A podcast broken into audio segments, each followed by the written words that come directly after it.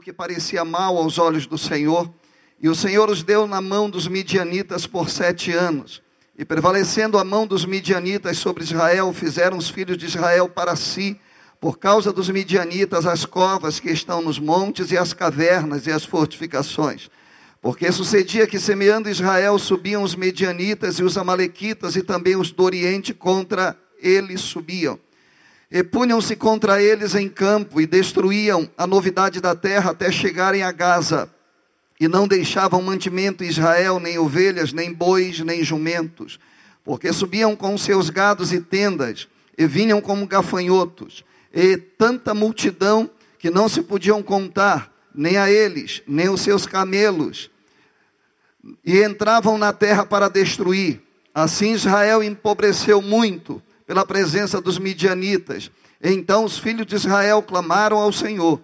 E sucedeu que, clamando os filhos de Israel ao Senhor por causa dos midianitas, enviou o Senhor um profeta aos filhos de Israel, que lhes disse: Assim diz o Senhor, Deus de Israel: Do Egito eu vos fiz subir e vos tirei da casa da servidão e vos livrei da mão dos egípcios e da mão de todos quanto vos oprimiam e os expeli de diante de vós e a vós dei a sua terra e vos disse eu sou o Senhor vosso Deus não temais ao deuses dos amorreus em cuja terra habitais mas não destes ouvido a minha voz então o anjo do Senhor veio e assentou-se debaixo do carvalho que está em Ofra, que pertencia a Joás. Abiesrita e Gideão, seu filho, estava malhando trigo no lagar para o salvar dos midianitas.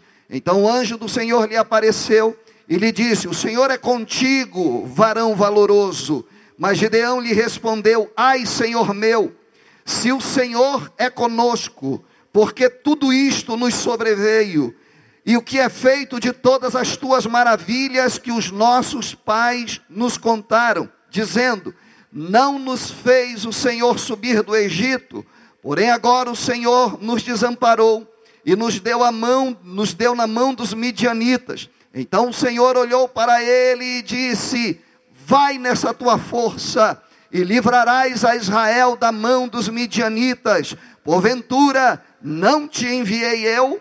E ele disse: Ai, Senhor meu, com que livrarei a Israel?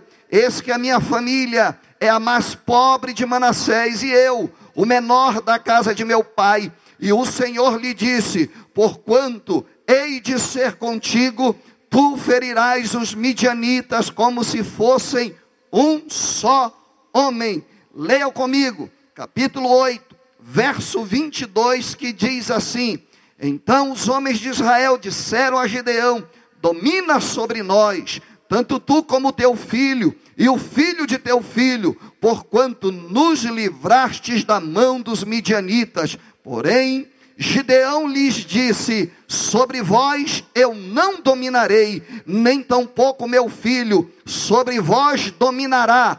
Ó Senhor, sobre vós dominará. Levante a sua mão e diga: Deus, fala comigo nessa noite e muda a minha história, muda a história da minha família para melhor, em nome de Jesus. Amém e amém. Tome seu assento, querido. Nós estamos orando nesses dias por quebra de maldição na família. E a gente vai compreender que a maldição, embora ela possa ter interpretação, caráter espiritual, ela é quebrada através de atitudes humanas. Nós, às vezes, imaginamos que a vida é mal,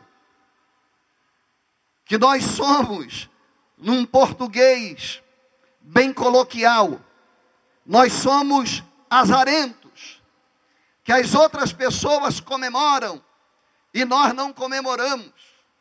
A gente olha os outros comemorando e às vezes nós estamos tão fracos que a gente ainda coloca a culpa em Deus e a gente diz: não sei por que, que Deus quis assim. Então nós aceitamos a viver dessa forma. Por exemplo, pastor Luciano orando por nós, ele falou: existem doenças hereditárias pai teve uma doença. É tanto que quando nós chegamos a um médico e que o médico vai nos consultar, ele faz algumas perguntas. E antes dele saber o que nós estamos sentindo, ou depois de saber, ele vai perguntar: alguém da família sofreu de doença tal e tal e tal? Por quê? Porque ele já sabe se sofreu, há uma grande possibilidade de você ter isso herdado de seu pai e de sua mãe. E assim funciona na medicina. Só que Deus ele é maior do que tudo isso. Amém?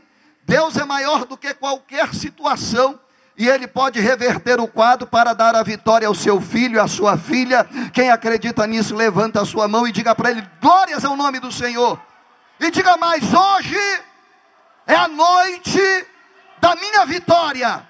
Hoje é a noite da vitória da minha família. Hoje Deus entra na causa para quebrar o jugo e a maldição e me entregar a vitória no nome do nosso Senhor e Salvador Jesus Cristo.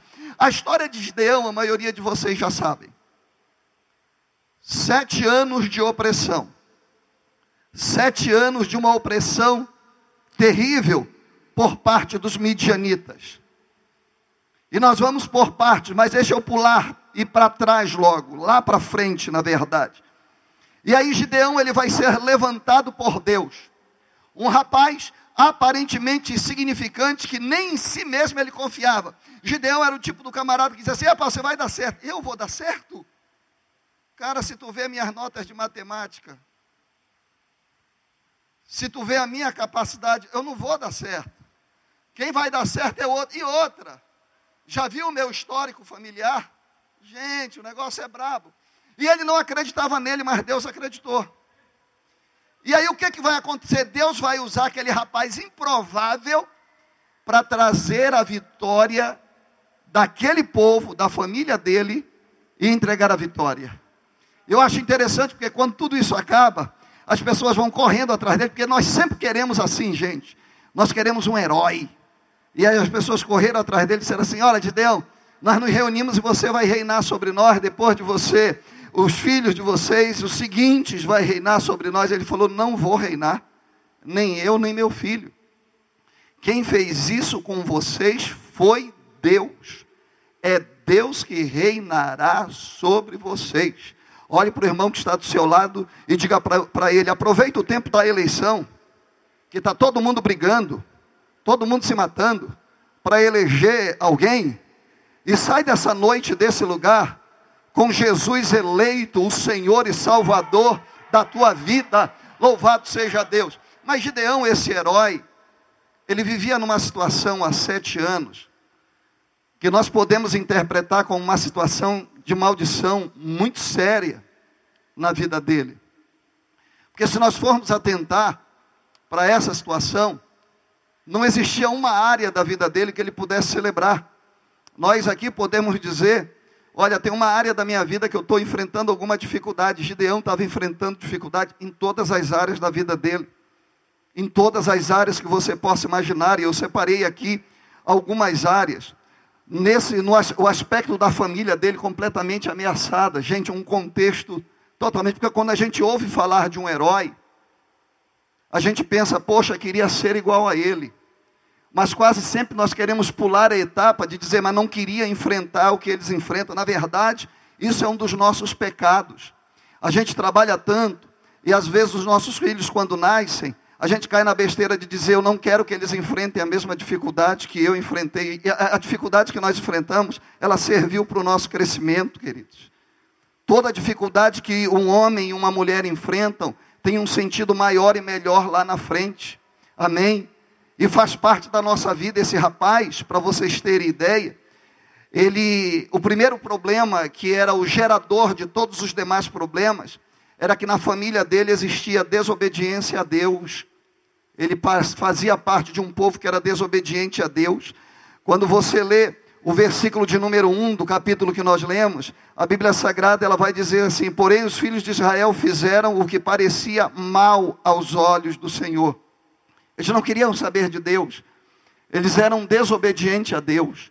O versículo de número 10 ele diz assim: Vos disse, Eu sou o Senhor vosso Deus, não tomais deuses estranhos diante de vós em cuja terra estou. Mas a Bíblia vai dizer: é, A terra habitais, mas não destes ouvido a minha voz. Era uma fase da vida da família de Gideão, que eles imaginavam que não precisavam da presença de Deus. Essa era a fase, se nós formos aplicar na nossa vida, era a fase que tinha dinheiro para comprar a picanha, eles tinham dinheiro para pagar a conta de energia, talvez tivesse um carro do ano, talvez tivesse uma bela casa, e diante de tudo isso, pagando os melhores colégios para os filhos, e realizando sonhos, as viagens, e eles imaginavam que a capacidade dele era suficiente, e eles foram abandonando a presença do Senhor Deus, e dentro da casa dele existia o que? Desobediência, e desobediência a Deus, ou até mesmo resumindo, o não reconhecimento que Deus é superior, é Senhor da nossa casa, abre uma porta para que as coisas malditas possam entrar no seio da nossa família. Então, na família dele existia desobediência a Deus, em segundo lugar, existia uma insegurança terrível.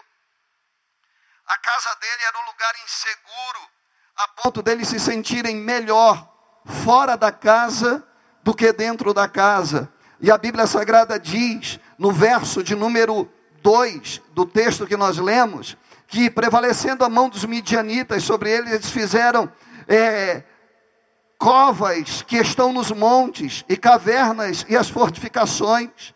A casa deles era um lugar bagunçado. A casa dele era um lugar que não tinha a segurança, não tinha a presença de Deus.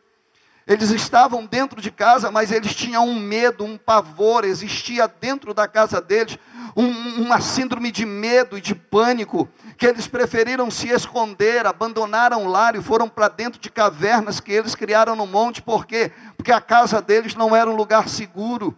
E eles vão, a Bíblia vai dizer que a qualquer momento eles poderiam receber a visita dos midianitas e eles serem assaltados dentro da própria casa dele. Ou seja, o nosso lar que é para ser o lugar mais agradável da terra, o lugar mais prazeroso para nós estarmos, o lugar mais seguro, o lugar da nossa oração, da nossa comunhão, da alegria, de nós sentarmos à mesa e agradecermos a Deus. A casa deles era insegura, completamente devastada pelo medo, pelo pânico e pelo pavor. Em terceiro lugar, existia uma situação de fracasso financeiro, profissional grandioso no meio daquela família. Aquela família nada dava certo, absolutamente nada dava certo. Todos os anos eles plantavam, os midianitas vinham e destruíam. Eles investiam novamente, dizendo: Esse ano vai dar certo. Aí sabe o que acontecia? Quando parecia que estava chegando a hora deles escolherem, os assaltantes vinham, roubavam deles tudo que eles tinham, e eles, a Bíblia Sagrada vai dizer que eles iam empobrecendo cada vez mais. O verso 3 diz: Porque sucedia que, que semeando Israel subiam os medianitas e os amalequitas, e também os dos orientes contra eles subiam, e punham-se contra eles no campo, destruíam a novidade da terra, e eram inúmeros os seus adversários, porque subiam com gados e tendas e vinham como gafanhotos em tantas multidões. O verso 6: E assim Israel empobreceu muito. Nada dava certo, gente.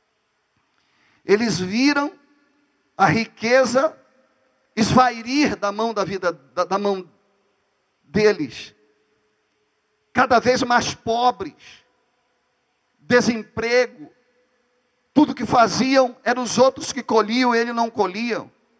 Era uma luta tremenda.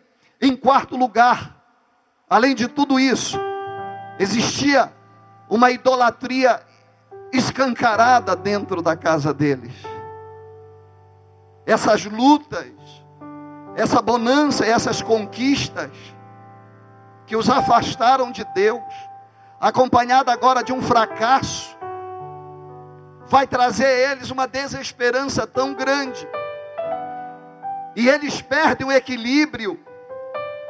E eles abandonam a Deus. A idolatria se instala. E o pai de Gideão passa a ser uma espécie de sacerdote de Baal. um falso Deus, que era adorado através de uma imagem de escultura, aonde ao longo da história se faziam as coisas mais horríveis para adorar, a nível até de sacrifício do próprio filho, prevalecia dentro da casa de Gideão o feitiço, a magia negra, e eles estavam se aprofundando no ocultismo muito grande e desacreditados de Deus. E, em último lugar, por tudo isso que aconteceu, ausência de Deus, desobediência, presença de deuses estranhos, que na verdade eram demônios que estavam lutando, começou a ter na família de Gideão perdas prematuras. A morte adentra na história dessa família. É tanto que se você for ler o capítulo 8, verso 18 e 19, antes dele partir para a luta, ele vai perguntar para os seus adversários: Vocês subiram e mataram? Eles vão dizer e vão confessar: Nós matamos. Como eram as pessoas que vocês mataram? Ele vai dizer: as pessoas que nós matamos eram a semelhança sua. E ele vai dizer: vocês mataram os meus irmãos. Olha a situação dessa família. Olha de onde Deus vai criar um herói. De uma situação terrível, de um fracasso generalizado em todas as áreas da vida. Em um lar que existia desobediência, insegurança, fracasso financeiro, pobreza instalada, idolatria, ou seja, adoração a qualquer outra coisa menos a Deus. E por, e por último, a tristeza de uma perda de quem ama. Jovens, irmãos, muito jovens, foram mortos pelo contexto em que eles viviam. Cá para nós, irmãos, esse rapaz tinha tudo para desistir, para fracassar, em uma geração como a nossa, aonde as pessoas estão deprimidas, onde as pessoas por muito menos estão abandonando a Deus, abandonando a igreja. Imagina uma situação como essa, sem a presença de Deus, só que as coisas iriam começar a mudar. E quando é que as coisas começam a mudar? As coisas começam a mudar quando eu começo a reclamar? Não. Não é essa a estratégia bíblica. Pastor, se as coisas estão erradas, se as coisas não estão dando certo, e eu não posso reclamar, eu tenho que aceitar? Também não, porque aceitar é fracasso também. Mas o que, que aconteceu? A situação começou a mudar. Se houveram cinco aspectos que demonstravam a destruição e a maldição enraigada na família de Gideão, eu destaco cinco aspectos que vão mudar a história de Gideão e vão quebrar a maldição daquela família e de todos que estavam ao lado dele. A primeira coisa que foi feita para iniciar o processo de destruição da maldição, eu preciso relevar a importância dela, foi o clamor a Deus. Quando eu leio Ju, Juízes capítulo 6, eu li com vocês o verso de número 6, na parte A, que falou de destruições e de idolatria dentro da casa, fracasso financeiro. Mas o final do versículo 6, na parte B, ele vai dizer assim, ó: Leia comigo. Então os filhos de Israel clamaram ao Senhor. E quando eles clamaram a Deus, eles simplesmente disseram: Nós não aguentamos mais isso. Gente, olhe para mim.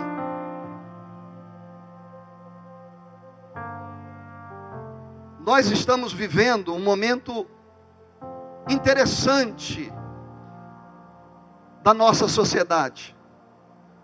O Brasil está vivendo um momento interessante. Nós vamos colher muitos frutos desse momento de polarização. Nós nos esclarecemos muito mais politicamente. Nós não queríamos saber disso. Dia de eleição a gente ia para a praia, agora é questão de honra, ninguém vai antes de votar. Por quê? Porque a gente está sentindo que tem complicações pela frente.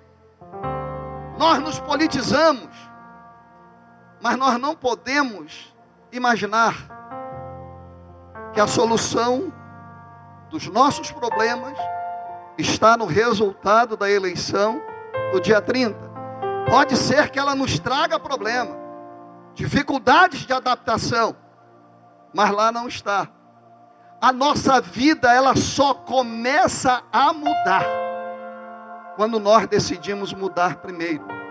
E a mudança que Deus está falando aqui não é mudança de sexo, não é mudança de comportamento no que diz respeito, vou mudar minha roupa, vou mudar o meu jeito de vestir, vou mudar a minha forma de me apresentar. Não, a mudança de comportamento aqui é eu paro de reclamar, eu não aceito a situação e eu passo a clamar diante do Senhor, meu Deus. O clamor é o começo da mudança. Começa a orar dentro da tua casa, para você ver se a sua casa não vai ficar diferente. Começa a clamar a Deus. Não sai para a escola antes de orar, para ver se a tua nota não vai melhorar. Não vai dormir sem orar a Deus, para você ver se o seu casamento não vai ser abençoado. Oração é a chave da quebra da maldição. E a primeira coisa que eles fizeram foi clamar a Deus. E quando eles clamam a Deus, Deus se levanta e diz: eles querem mudança, e eu quero que eles mudem.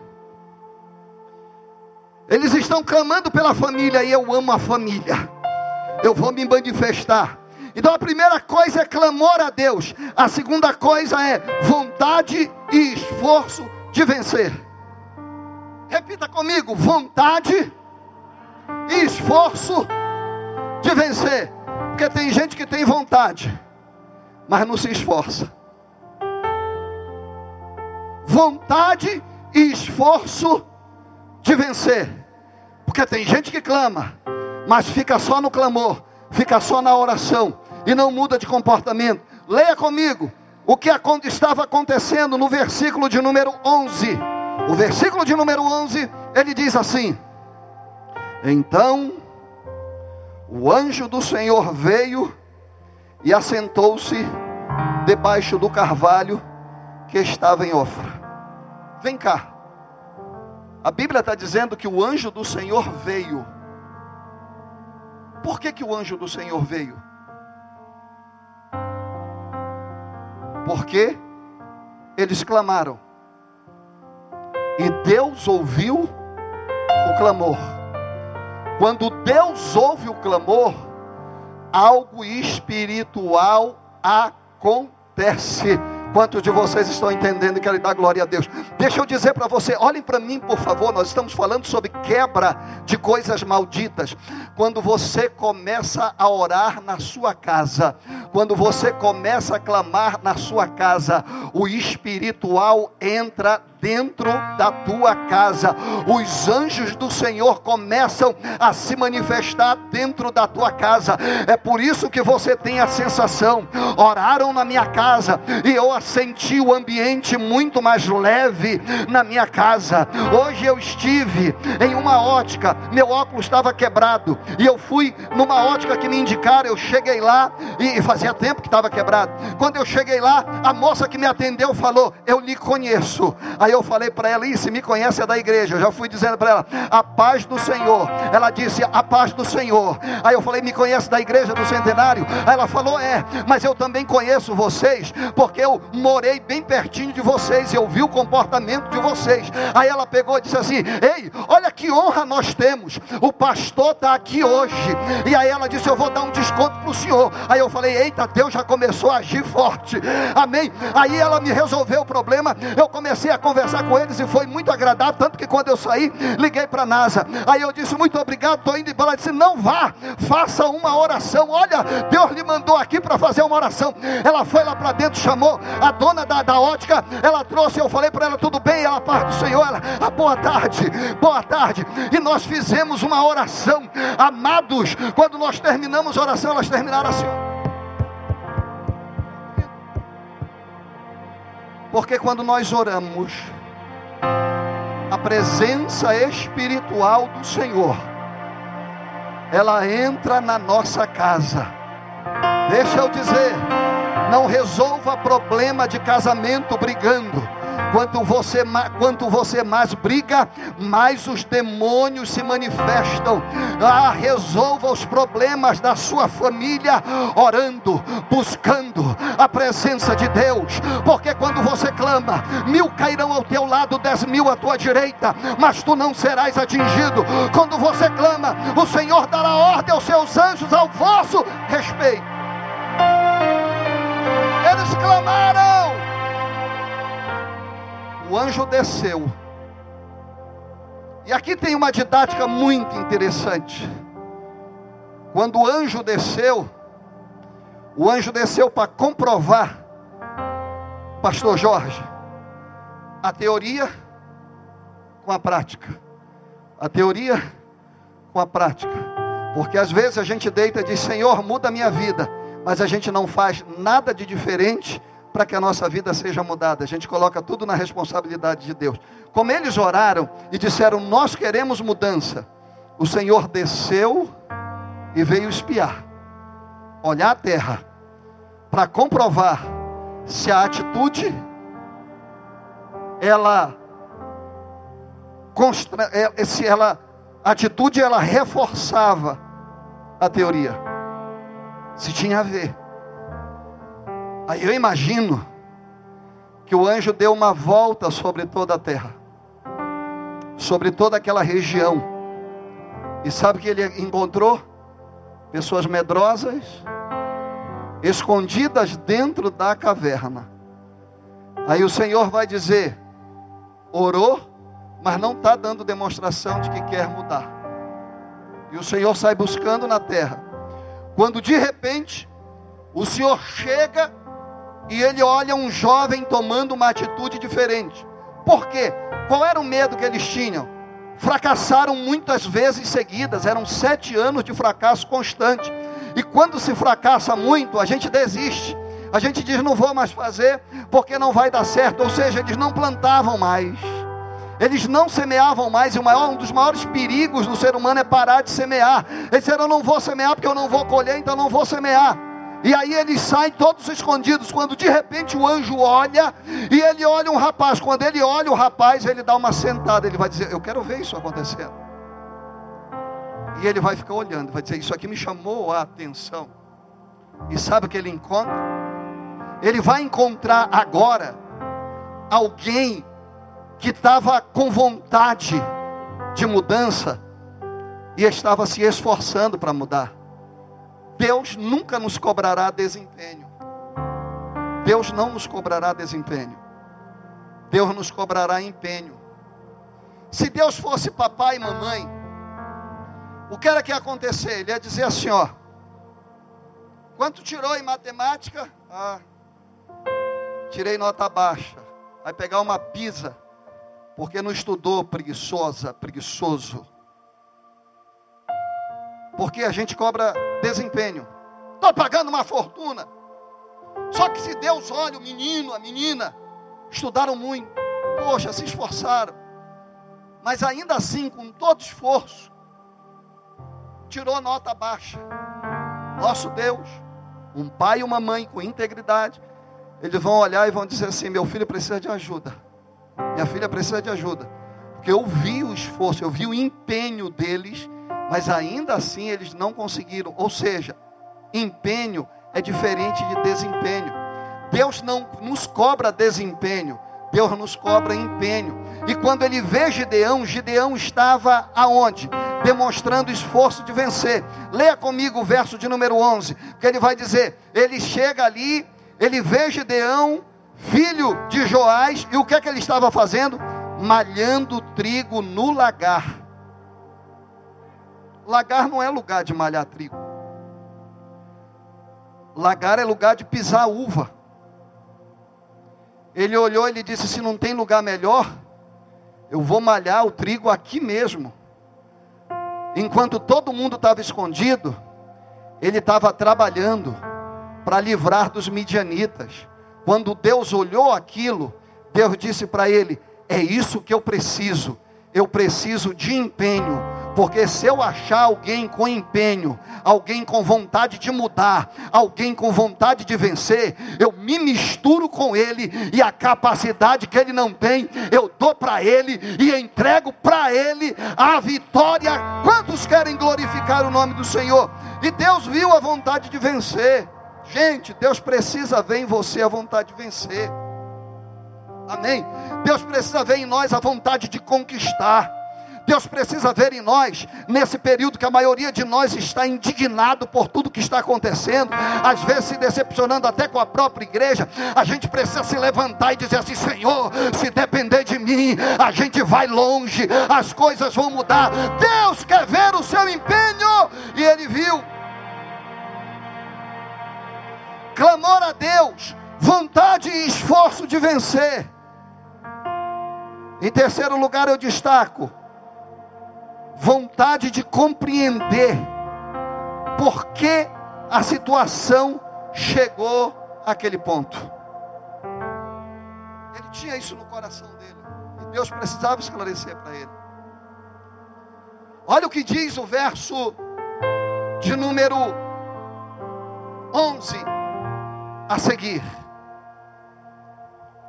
O verso de número 12, melhor dizendo, ele vai dizer assim, ó: então o Senhor apareceu e lhe disse: Olha só a mensagem. O Senhor é contigo, varão valoroso. Ele vai dizer: Não, não, não. Ele vai dizer valoroso. Porque quando todo mundo está se entregando, você continua firme no propósito. Enquanto todo mundo está escondido, você está dando a cara para bater. Enquanto todo mundo está acovardado, você saiu da cova para trabalhar, para trabalhar, e o Senhor vai dizer: varão valoroso. Aí Gideão vai dizer assim: ó, mas Gideão lhe respondeu e disse: Ai, Senhor meu, se o Senhor é conosco, por que tudo isso nos sobreveio? E que é feito de todas as suas maravilhas que os nossos pais nos contaram? Ele está dizendo assim: o Senhor é um Deus teórico, um Deus famoso pelo que fez, mas que não faz mais. Por quê? E aí a resposta do Senhor vai vir naquele versículo que nós já lemos, no final do versículo 10. Ele vai explicar para Gideão e ele vai dizer assim: não é culpa minha, a culpa não é minha, a culpa é dessa geração. Da geração que se esqueceu de mim, da geração que me abandonou no carro novo, na casa nova, na geração que quando chegou setembro e outubro se esqueceram de mim e só foram lembrar de candidatos, oraram diante de mim e disseram para mim: nos ajuda, Senhor, porque se esse fulano ou se esse ciclano for eleito, a gente está lascado as portas da igreja vão fechar, vão nos prender. Aí o Senhor está dizendo: a culpa não é minha, a culpa é que vocês deixaram de me obedecer. Mas eu não vim aqui, Gideão, no primeiro dia da casa do oleiro, para jogar isso na cara de ninguém, porque eu vi que tem gente orando pedindo mudança, Porque tem gente orando, clamando por libertação, tem gente orando, clamando por quebra de maldição. Foi por isso que eu vim para a casa do oleiro, porque eu ouvi o clamor e eu vim para trazer resposta para a glória e louvor do nome do Senhor. Mas a gente tem que interpretar, gente. Gente, não tem nada de ruim que tenha acontecido na nossa vida que tenha acontecido por acaso. Nada. A gente tem que se perguntar: por quê? Onde foi a porta que eu abri? E a porta que abre a entrada da maldição é a desobediência. Irmão, pode ser pastor rico, pobre, louro, preto, pode ser qualquer coisa, se desobedecer. O espírito dos midianitas entram para destruir. Mas vamos à frente. Em quarto lugar, compreender que é necessário para nós termos a nossa vitória, nós precisamos compreender que, em primeiro lugar, nós precisamos vencer o nosso eu interior, precisamos vencer a nós mesmos, nosso egoísmo, a nossa presunção, a nossa falta de autoestima, e ele não se valorizava. O que é que vai acontecer? Deus vai dizer para ele assim, ó, verso de número 14. Então o Senhor olhou para ele e disse: Vai nessa tua força, e tu livrarás Israel da mão dos midianitas. Porventura, não te enviei eu? Olha, o Senhor não falou para ele algo novo, o Senhor não deu para ele absolutamente nada, o Senhor olhou para ele e reconheceu nele uma capacidade que nem ele reconhecia. Sabe aquela coisa de mãe que dá um beijo na filha, dá um beijo no filho e diz assim: vai, você vai dar certo, você vai ser o melhor.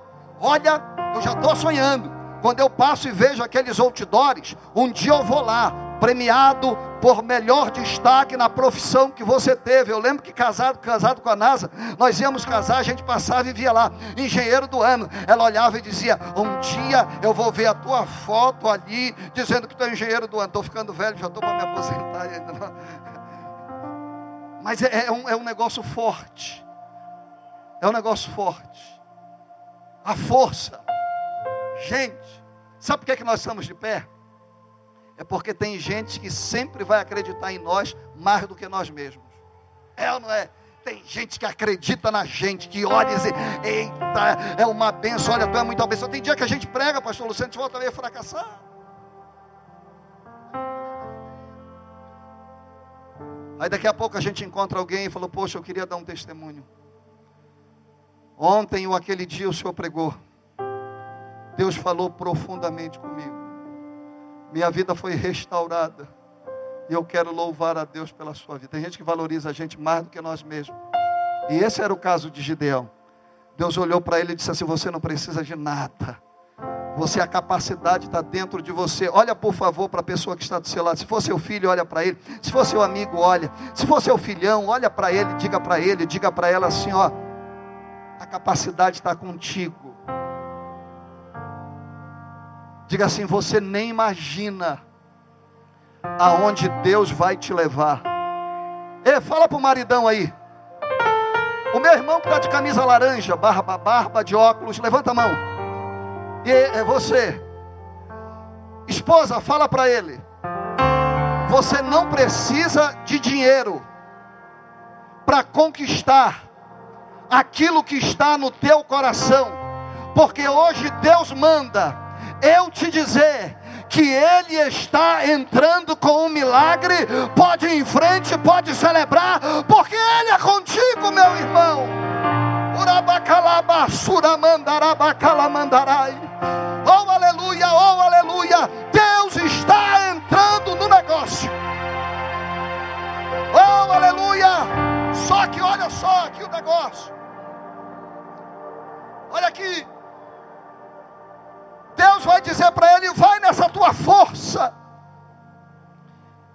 Aí ele vai dizer assim: vai nessa tua força e livrarás Israel dos midianitas. porventura não é eu que estou te mandando? Não te enviei eu. E ele lhe disse: Ai, Senhor meu, com que livrarei a Israel? Eis que a minha família é a mais pobre de Manassés, e eu, o menor da casa de meu pai. Em outras palavras, eu sou pobre, papai é pobre, e eu sou o mais fraco da casa dos pobres e dos fracos. Ei, Jesus já olhou para você, viu virtude em você, está dizendo para você: Eu te enviei. Aí eu quero perguntar para você: Até quando você vai estar tá dizendo, Eu não presto, eu sou fraco? A palavra de Deus recomenda: Diga ao fraco, Eu sou forte. Levanta a sua mão para adorar a Ele, para terminar. Vamos terminar. Oh, aleluia. E ele diz: Eu sou fraco. Aí Jesus olhou para ele e diz assim: Eita. O problema de Gideão não é os midianitas. O problema de Gideão é ele mesmo. Se ele vencer ele, ele vai estourar a boca do balão. Não se ele vencer esse lamento de dentro dele, esse sentimento de derrota, esse sentimento de fracasso, essas dores. Os irmãos dele morreram, e ele estava dizendo, na verdade, os mais fortes já morreram. Ei, já morreu, já morreu. Você está vivo, quem está vivo, levanta a mão e se coloca de pé, por favor. Se coloca de pé para a glória e louvor do nome do Senhor. Aí Deus vai dizer para ele assim: ó. E ele lhe disse: Ai, Senhor, com que livrarei Israel? Eu e a minha família, a mais pobre em Manassés e eu menor da casa de meu pai. Aí Deus vai responder para ele dizendo: E o Senhor lhe disse: Porquanto eu hei de ser contigo. Não, eu pensei. Cheguei a pensar que o pessoal ia dar glória. O Senhor está dizendo para ele: Tu é fraco, mas a partir de hoje eu entro na batalha. A partir de hoje é eu e você, é você e eu. Aí Deus vai dizer: Portanto, de ser contigo, e tu ferirás os midianitas, como se fosse um só homem. Ou seja, Deus está pegando todo o poder da adversidade, todo o poder da maldição, todo o poder que o diabo exerceu, e ele está dizendo: teu adversário a partir de hoje é do teu tamanho eu estou do teu lado, parte para a porrada, parte para a briga e destrói o teu adversário. Por que, que Deus está dizendo assim? Os midianitas eu faço eles como um só homem, para que você possa lutar com eles. Porque Deus está dizendo o seguinte: se você não se vencer primeiro, não adianta eu pregar para você. Se você não vencer a luta de dizer assim, cara, eu era fraco, olha, eu era o bestão, mas aí Deus me escolheu. Ixi, eu estou cheio de coragem agora. Ei, eu agora tô, não estou sentindo mais medo, eu estou sentindo é uns arrepios. Opa, quando eu começo a orar dentro de casa, eu já começo a sentir é a presença de Deus. Eu já estou me acordando é com autoridade. Eu já estou orando é alto, eu já estou dizendo, cai por terra todo o poder de Satanás, todo o poder do diabo.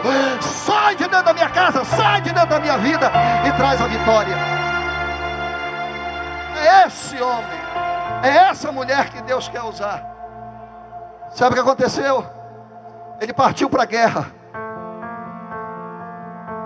Deus deu a ele a vitória com o número de pessoas reduzidas.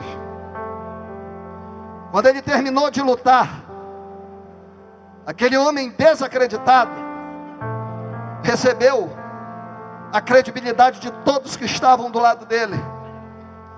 E as pessoas agora já não queriam estar mais longe dele, porque ele trazia o que? Ele trazia segurança, ele trazia autoestima para perto, ele sempre tinha uma palavra de encorajamento. Aonde Gideão estava, a alegria estava com ele. Aonde Gideão estava, a dificuldade caía por terra. Se Gideão chegasse numa, numa conversa e as pessoas disseram, não vai dar certo, não tem dinheiro, Gideão ia falar, ei rapaz, para com isso, Deus está conosco e vai nos dar a vitória. As pessoas queriam ele perto. E disseram para ele, reina sobre nós. nos lidera. Então os homens disseram a Gideão, verso 22: Domina sobre nós, tanto tu como teu filho, o filho de teu filho, porquanto nos livraste da mão dos midianitas. Gideão, cheio do Espírito Santo, vai demonstrar a última qualidade de alguém que vive livre da maldição, não guarda a glória para si, mas manda toda a glória para Deus. E ele vai pegar e vai dizer assim: Porém, Gideão lhe disse: Sobre vós eu não dominarei. Não é isso que Deus me pediu para fazer. Nem tampouco meu filho sobre vós. Nós somos igual a vocês. Só tem um negócio. Quem vai dominar sobre vós é o Senhor. Quero terminar com essa palavra. Que o Senhor domine sobre a tua família. Que o Senhor domine sobre a tua casa. Que o Senhor domine sobre o teu casamento. Se tem alguém que está sofrendo ameaça, destruição, falência, desespero, doença terminal, sai do seu lugar, embora terminar orando um perto do outro aqui. Sai do seu lugar e vem aqui à frente. Se alguém precisa de ajuda em oração, dizendo eu preciso receber uma oração em nome da minha família, sai correndo do seu lugar e embora terminar clamando, embora terminar adorando a Deus. Podem cantar, meus irmãos.